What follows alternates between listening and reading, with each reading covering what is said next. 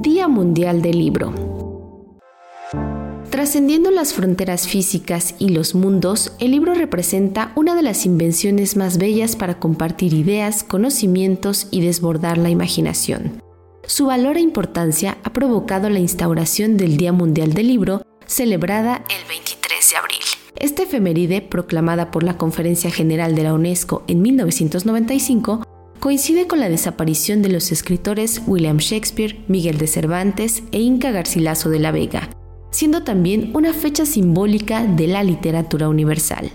En México, la literatura está representada por nombres como Sor Juana Inés de la Cruz, Juan Rulfo, Fernando del Paso, José Emilio Pacheco, Carlos Fuentes, Octavio Paz y Elena Poniatowska, escritora reconocida con el Premio Miguel de Cervantes 2014 y con la Medalla Belisario Domínguez 2023. Ella habla de lo que significa el libro.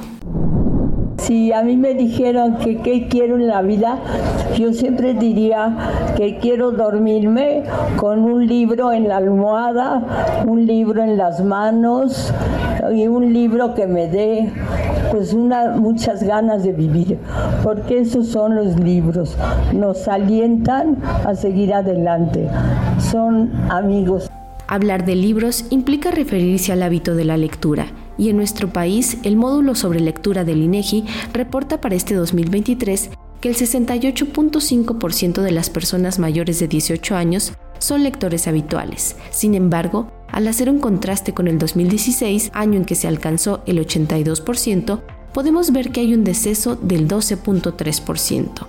Además de esto, hay una disminución en las cifras de libros leídos al año. Tan solo en 2022 se leían 3.9 libros y para este año se leen 3.4 ejemplares. Entonces, ¿por qué se genera este desinterés por los libros? Un primer punto en contra del libro y la lectura es la amplia oferta de entretenimiento. La larga lista de plataformas de streaming son una competencia feroz para el libro, porque este, a pesar de reinventarse con atributos como ilustraciones, maquetas en 3D, códigos QR, playlists musicales y propuestas de finales alternativos, no resultan tan atractivos en una sociedad audiovisual que pasa 4.8 horas al día conectada, mientras que el tiempo promedio por sesión de lectura es de 42 minutos. A propósito de esto, el delegado del gobierno de Cataluña en México y Centroamérica, Jair Daban, opina que la lectura nos crea conocimiento y nos obliga a explorar la imaginación.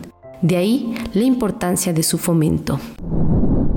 Mira, estamos en un momento en que todo queremos ahora ya, ¿no? En este preciso momento quiero saber qué ha pasado. Y en un mundo muy visual, cada vez más visual, donde los impactos que recibimos son impactos de, pues, de películas, series, de telenovelas, de, todo un poco, ¿no? Y ahí nos cuentan las historias y es mucho más cómodo, a veces más sencillo poderlo ver y poder tener el momento. Pero donde hay un buen libro, ya sea electrónico o en papel. Yo personalmente prefiero el papel, el olor del libro, el tacto de las páginas, poder subrayar. Ahí es donde podemos exportarnos. Hoy es importantísimo que los papás de hoy leamos frente a nuestros hijos para que puedan tener ese hábito y vean cómo se puede aprender, ¿no? Porque al final el hábito es adquirido eh, y el mimetismo cuando ven eh, la imitación de unos a otros, pues lo podemos hacer, ¿no? O sea que intentemos hacer ese esfuerzo, a tener paciencia y endinsarnos, buscar en un mundo fantástico y divertido donde podamos aprender y crecer. En otro punto nos encontramos con el factor económico, ya que para algunos resulta una mejor opción pagar 100 pesos por una suscripción mensual en lugar de invertir en un libro que puede alcanzar precios exorbitantes que van más allá del salario mínimo.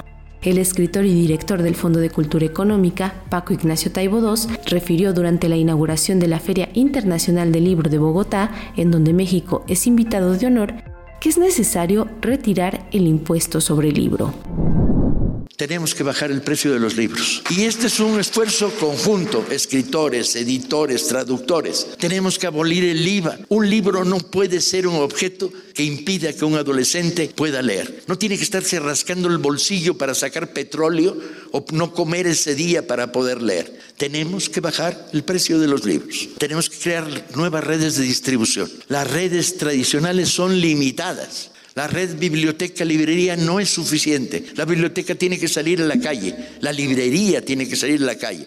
Y hay que crear librerías donde no hay librerías. Tenemos que crear redes de distribución alterna. Tenemos que sacar librobuses, librerías móviles, que lleguen a las montañas y a los llanos y a los páramos, que lleguen a donde están los lectores. Hay que decirles, leer es apasionante, leer es revolucionario, leer es transformador, leer te abre una ventana que te permite que el mundo sea más pequeño y más grande al mismo tiempo. Leer es un verdadero goce. Aún con una baja en los precios, es importante fomentar el hábito de la lectura ya que la idea de abaratar las publicaciones es insuficiente, en especial sin una estructura que permita crear procesos de mediación lectora. Así lo señaló el narrador, ensayista y miembro del libro Sunam, Carlos Antonio de la Sierra.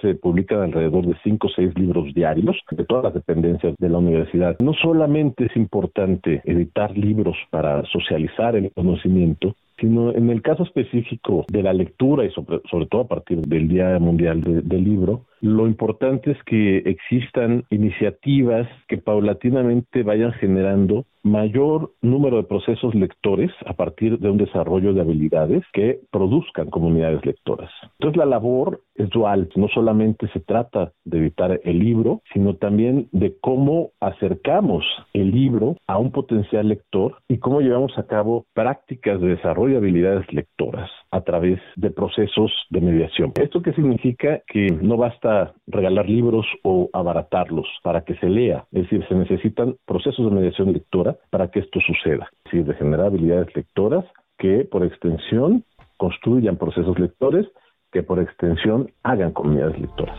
Las plataformas de entretenimiento, el acceso limitado y todo el aspecto económico que se vincula con la literatura son factores que entorpecen el fomento a la lectura y al libro, un instrumento que a pesar de todos sus atributos está cargado de prejuicios, desde que son aburridos o que representan una pérdida de tiempo.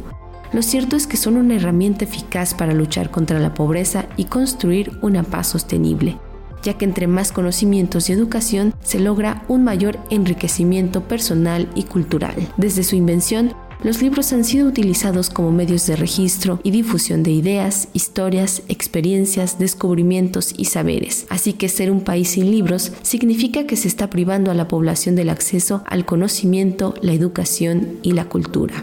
El próximo 23 de abril, Día Mundial del Libro, hay que rendir un homenaje a estos, nuestros amigos. Para Radio Educación, Pani Gutiérrez.